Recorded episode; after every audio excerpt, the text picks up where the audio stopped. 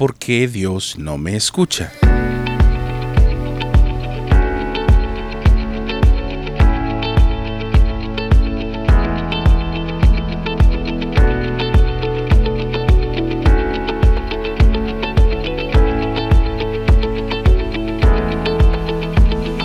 Sean todos bienvenidos a Esperanza para el día de hoy.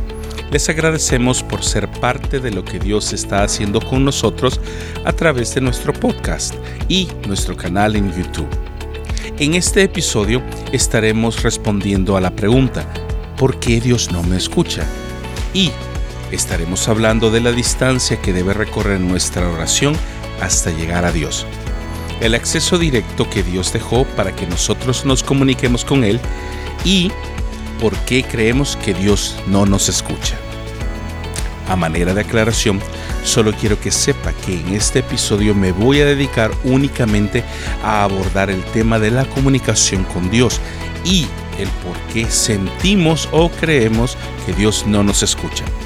Aunque el título y el tema es mucho más amplio, déjenos un comentario o escríbanos a eli.navas.gmail.com o a hopefortodaytv.gmail.com. Hope for Today es con el número 4. Hope 4 todaytv.gmail.com con sus preguntas o sus comentarios acerca del tema de hoy. Y así podremos abordar sus preguntas en episodios futuros. Sin más que agregar, comenzamos.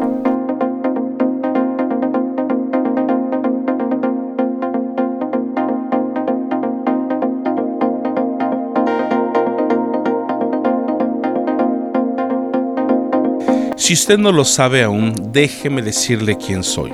Soy Eli Navas, soy pastor, soy músico y soy cantante, pero sobre todo una persona muy curiosa e interesada por el espacio exterior. Soy fanático de Star Wars y me gustan las películas de ciencia ficción. ¿Por qué? no lo sé. Pero esta curiosidad por el espacio me ha fascinado desde muy temprana edad. Recuerdo aún la primera película de ciencia ficción que vi, que se llama El agujero negro, con su título en inglés The Black Hole de 1979 que abrió un mundo incontable de lindos sueños y hasta pesadillas, ya que mi mente, aún a la fecha, no comprende lo que ocurre en el universo fuera de la Tierra. Y no tiene ni la más remota idea de cómo el tiempo, el espacio ni las distancias espaciales funcionan, por lo cual sigo siendo curioso acerca del espacio sideral hasta el día de hoy. Hace poco tiempo me crucé con información acerca de las sondas espaciales Voyager 1 y 2, que fueron lanzadas al espacio en 1977 por la NASA, ya hace más de 44 años. Los científicos de la NASA dicen que las sondas gemelas ya han llegado al límite del espacio conocido por el ser humano y que muy pronto van a dejar de transmitir señales a la Tierra, ya que las baterías de plutonio con las que funcionan pronto llegarán a su caducidad y están a punto de quedarse sin energía. ¿Sabe usted que la transmisión de la sonda rover desde Marte se tarda 15 minutos en llegar a la Tierra? Y que en la actualidad una transmisión de las sondas Voyager se tarda 20 días en llegar hasta la Tierra después de haber recorrido 23 billones con B, billones de kilómetros. Para que tenga una idea de la distancia a la que están, déjeme ayudarle. Si tomamos en cuenta que la circunferencia de la Tierra es de 40.075 kilómetros y que las sondas Voyager están a 23 billones de kilómetros, el equivalente terráqueo de 23 billones de kilómetros es usted recorriendo la circunferencia de la Tierra 574 mil veces por lo menos. Estos son más o menos 23 billones de kilómetros. Todos sabemos que en la Tierra el ser más avanzado en su desarrollo mental es el ser humano y todos sabemos que la comunicación es parte imprescindible de la vida en la Tierra. La comunicación en la Tierra se presenta de formas, olores y sonidos que cada especie, gatos, delfines y hasta las hormigas, han desarrollado para su propia conveniencia y tienen su propio sistema a la vez. La pregunta surge, ¿cómo me puedo comunicar con Dios si está tan lejos? ¿Y por qué Dios no me escucha? Déjeme comenzar de la siguiente manera. La Biblia no habla directamente de lo que le voy a decir, pero hay suficiente evidencia bíblica que soporta esta teoría en medio de los estudiosos y de los teólogos, que son regularmente los eruditos de la Biblia. Todos concuerdan con este esquema del universo, el cual es la teoría de los tres cielos, que consiste en, número uno, el cielo de la tierra, que está debajo de la atmósfera terráquea y es el que vemos con nuestros ojos, el llamado cielo azul. Número 2. El segundo cielo, que es el espacio interestelar fuera de la atmósfera de la Tierra, en donde está la Luna, donde están los planetas, las galaxias y las sondas Voyager navegando actualmente. Y número 3 el tercer cielo, que se le conoce como el cielo de Dios. Es en donde está Dios y los ángeles. Recuerde que esta es una teoría sostenible y especialmente sustentada firmemente a través de la Biblia, ya que la vemos en los siguientes versículos. La Biblia dice en Génesis 1.1, lo leo en la nueva versión internacional. Dios en el principio creó los cielos y la tierra. Nota los cielos plural y la tierra uno, es decir, tres. También el Salmo 19.1 en la Biblia lenguaje actual dice, los cielos, plural, proclaman la gloria de Dios y la expansión, una, anuncia la obra de sus manos. Y ahí tenemos tres. Jeremías 32.17, nuevamente en la versión internacional, dice así, Ah Señor mi Dios, tú con tu gran fuerza y tu brazo poderoso han hecho los cielos, plural, y la tierra, singular.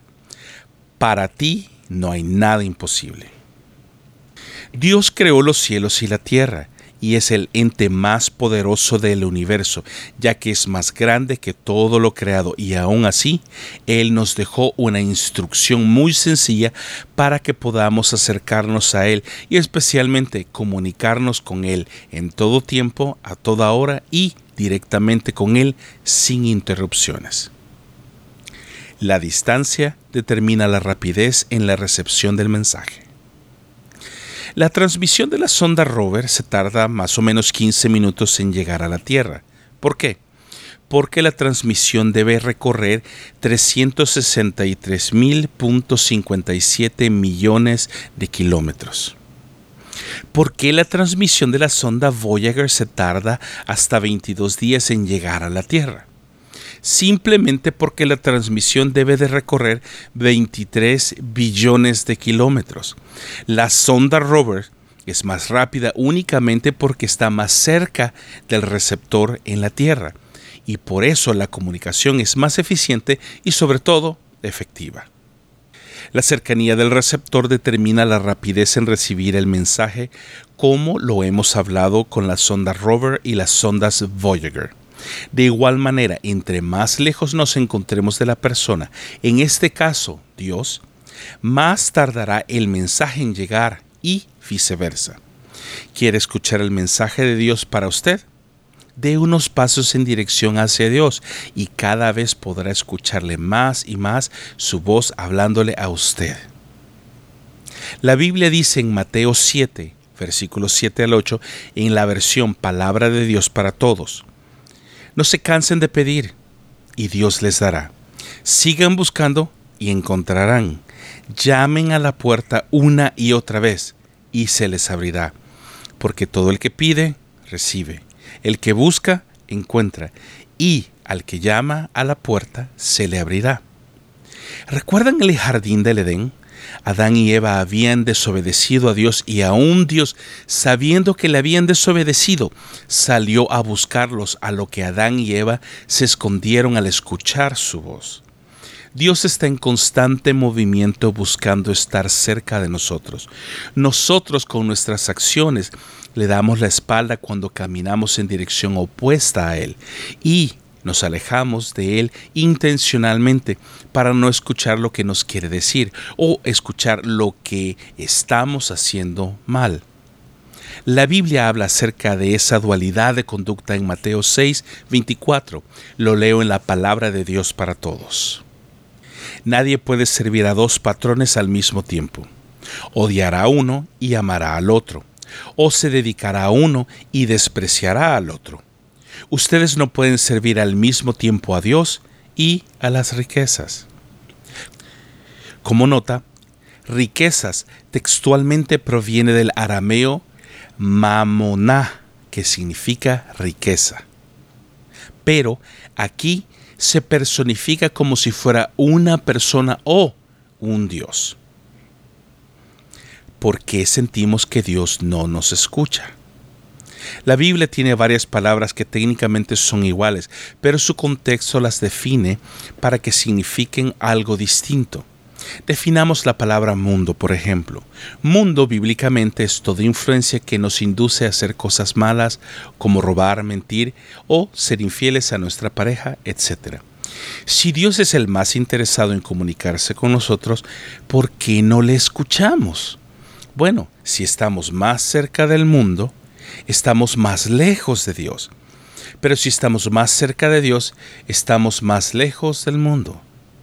Recuerde, entre más cerca está de un emisor, más fuerte es la señal y por consiguiente es más fácil de entender el mensaje. Por el otro lado, entre más lejos nos encontremos del emisor, más difícil será de escuchar, descifrar y entender el mensaje, ya que entre más distancia se esté del emisor, el mensaje se debilita y puede ser afectado y hasta distorsionado en el camino al receptor.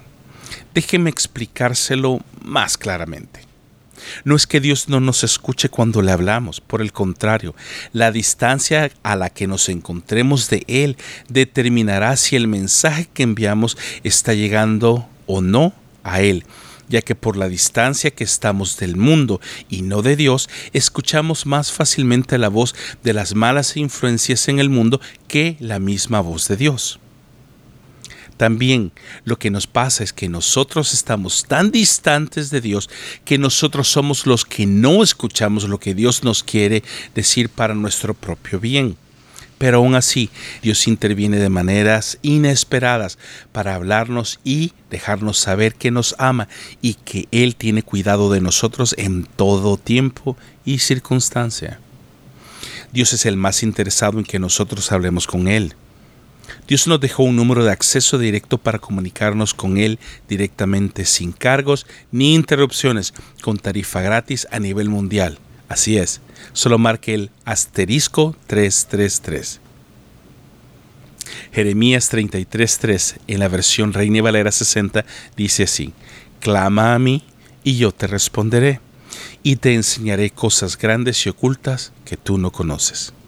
La pregunta surge, Dios, ¿qué quieres de mí? La Biblia responde a esta pregunta de manera enfática durante todo el transcurso de la Biblia y la historia del hombre. El libro del rey Salomón lo dice así. Proverbios 23, 26 en la nueva versión internacional dice, Dame, hijo mío, tu corazón y no pierdas de vista mis caminos. También el apóstol Santiago en el capítulo 4, versículo 8, lo leo en la palabra de Dios para todos. Acérquense a Dios y Él se acercará a ustedes. Quiten el pecado de su vida, concentren su mente en Dios, ustedes que quieren seguir a Dios y al mundo. Una paráfrasis de Santiago diría, acérquense a Dios y Él se acercará a ustedes, lávense las manos y purifiquen sus corazones. El libro de los Hebreos capítulo 4 versículo 16 en la palabra hispanoamericana dice, acerquémonos pues llenos de confianza a ese trono de gracia, seguros de encontrar la misericordia y el favor divino en el momento preciso. En este episodio podemos concluir tres cosas. Número uno, ¿la distancia que estemos de Dios determinará que Dios nos hable? No. Dios nos hablará igualmente hasta que le escuchemos y podamos entender que Él quiere lo mejor para nosotros.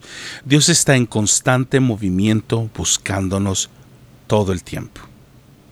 También podemos concluir número dos. ¿Por qué Dios no me escucha? Dios nos escucha. La pregunta correcta es, ¿estoy escuchando yo la voz de Dios?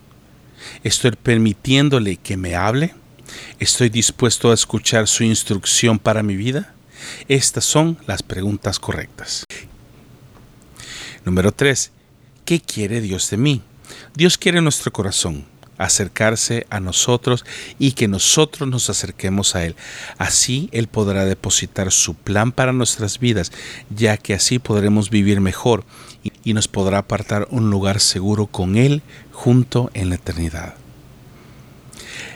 La Biblia cuenta la historia del mendigo Lázaro y el hombre rico. En Lucas 16 del 19 al 31 dice la traducción lenguaje actual de la siguiente manera.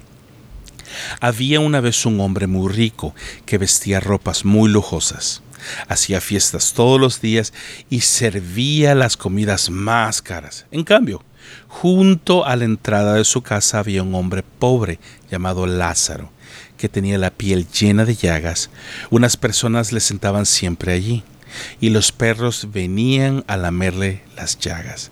Este pobre hombre tenía tanta hambre que deseaba comer por lo menos las sobras que caían de la mesa del hombre rico. Un día, el hombre pobre murió, y los ángeles lo pusieron en el sitio de honor, junto a su antepasado Abraham. Después murió también el hombre rico y lo enterraron. Cuando ya estaba en el infierno donde sufría muchísimo, el que había sido rico vio a lo lejos a Abraham y a Lázaro sentado junto a él. Entonces llamó a Abraham y le dijo, Abraham, antepasado mío, compadécete de mí. Ordénale a Lázaro que moje la punta de su dedo en agua y me refresque la lengua sufro muchísimo con este fuego. Pero Abraham le respondió, tú eres mi descendiente, pero recuerda que cuando ustedes vivían, a ti te iba muy bien y a Lázaro le iba muy mal. Ahora él es feliz aquí, mientras que a ti te toca sufrir. Además, a ustedes y a nosotros nos separa un gran abismo y nadie puede pasar un lado a otro. El hombre rico dijo, Abraham, te ruego entonces que mandes a Lázaro a la casa de mi familia, que avise a mis cinco hermanos que, si no dejan de hacer lo malo, vendrán a este horrible lugar.